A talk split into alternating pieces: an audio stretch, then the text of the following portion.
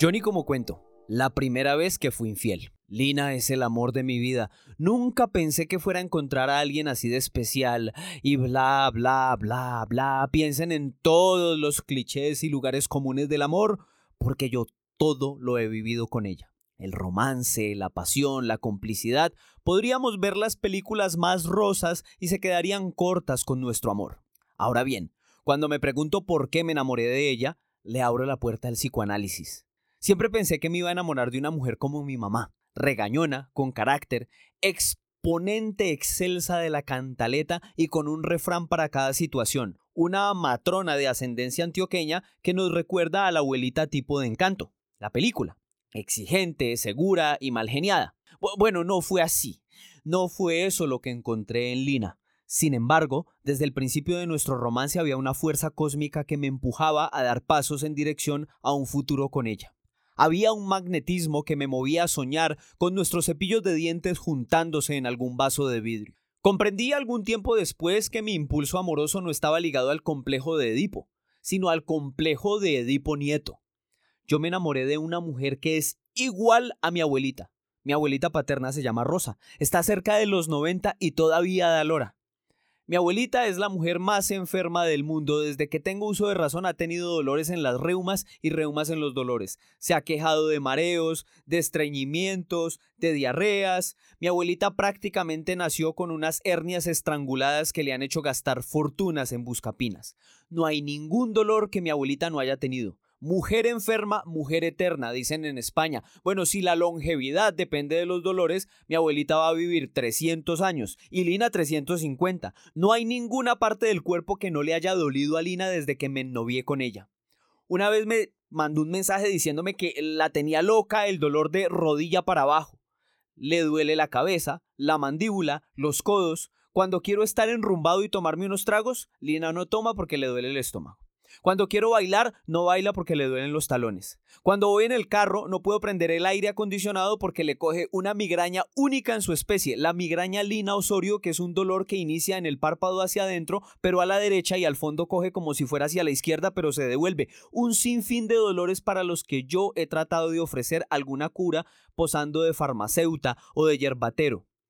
De a poco empecé a enamorarme de esos dolores. Encontraba emocionante que se quejara de algún dolor. Con cada dolor nuevo me enamoraba más. Pasaba por una droguería y empezaba a fantasear.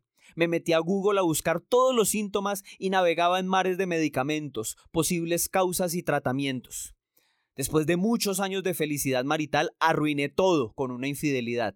Yo no creo que se pueda ser fiel todo el tiempo, pensaba cuando me casé. Siempre pensé que iba a sucumbir ante alguna exuberante calentana ardiente como las pampas de Natagaima en verano. Pero no, no fue así.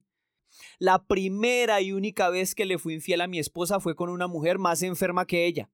Así se lo confesé. La miré a los ojos y le dije, no me pude resistir a su hipotiroidismo.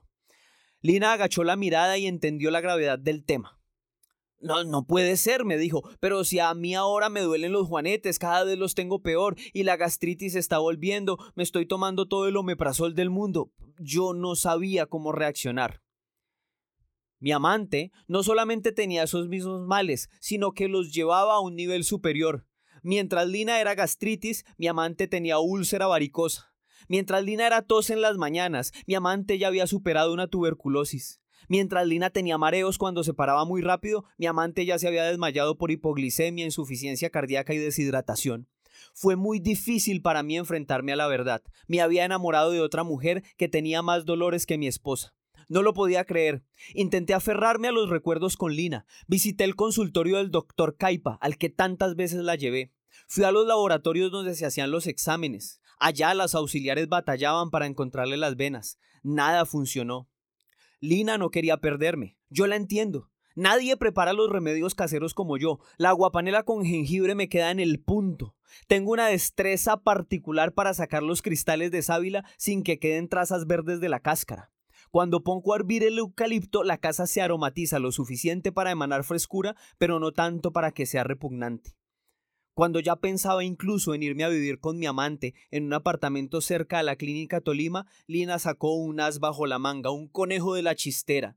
Lina me dijo, oigan bien a lo que me dijo. Ninguna enfermedad supera lo enferma que estoy de amor por ti. Y llegó con un frasco de caltrate a decirme que el médico le había mandado a tomar calcio porque tenía los huesos como tiza usada. Yo no pude resistirme. Para mí la osteoporosis siempre fue una fantasía. Pensé que nunca iba a llegar a verla, pero se hizo realidad. Ahora vivimos felices Lina, los tarros de Caltrate y yo, lejos de los achaques que amenazaron nuestra saludable relación.